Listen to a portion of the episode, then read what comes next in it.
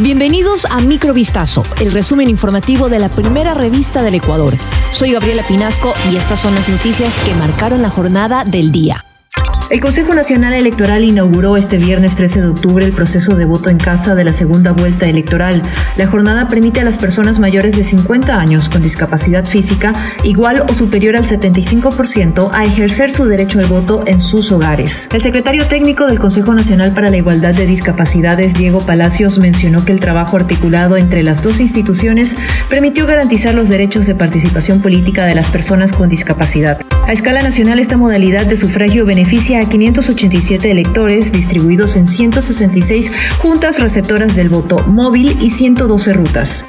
En la búsqueda de los autores intelectuales del asesinato de Fernando Villavicencio, Estados Unidos, en coordinación con la Fiscalía General del Estado, participa en este proceso de investigación.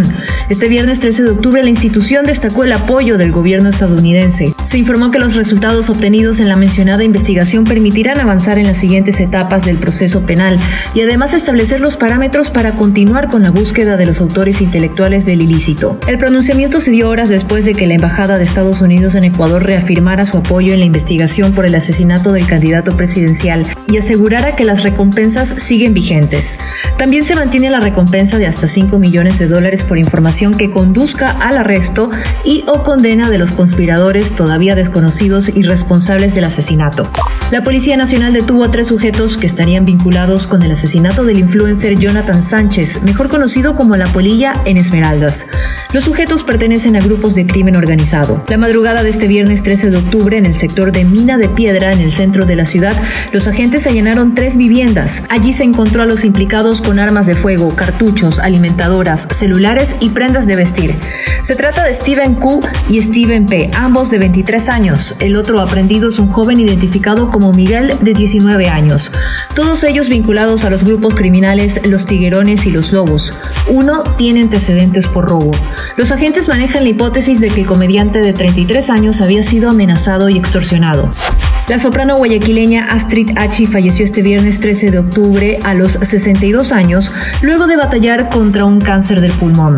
Achi, quien permanecía en la unidad de terapia intensiva de Solca, había sido sometida a una intervención quirúrgica hace pocos días. Sin embargo, su situación se complicó al presentar una septicemia. El pasado fin de semana, allegados a la soprano habían informado que mostraba una mejoría, aunque seguía en la unidad de cuidados intensivos. El municipio de Guayaquil emitió una nota de pesar y expresó sus condolencias a los familiares del artista. Su legado y trayectoria musical permanecerán en la memoria de todos los guayaquileños. En medio de la guerra entre Israel y el grupo islamista Hamas, cientos de ecuatorianos buscan salir de este territorio. Hasta el momento no se han reportado oficialmente compatriotas desaparecidos o víctimas mortales. El ejército israelí bombardea el enclave palestino desde el sábado 7 de octubre en respuesta a la ofensiva lanzada por Hamas. Más de 1.300 personas murieron en Israel desde entonces, la mayoría civiles, y cerca de 150 fueron secuestradas por Hamas, según el ejército israelí. Más de 1.800 personas han muerto hasta ahora en Gaza, un territorio de 362 kilómetros cuadrados en donde habitan más de 2 millones de personas. Entre los fallecidos hay 583 niños, según las autoridades. Ante la escalada bélica, el gobierno de Ecuador coordina un vuelo humanitario para el retorno de ecuatorianos que se encuentran en Israel. Esto fue Microvistazo, el resumen informativo de la primera revista del Ecuador. Volvemos mañana con más. Sigan pendientes a vistazo.com y a nuestras redes sociales.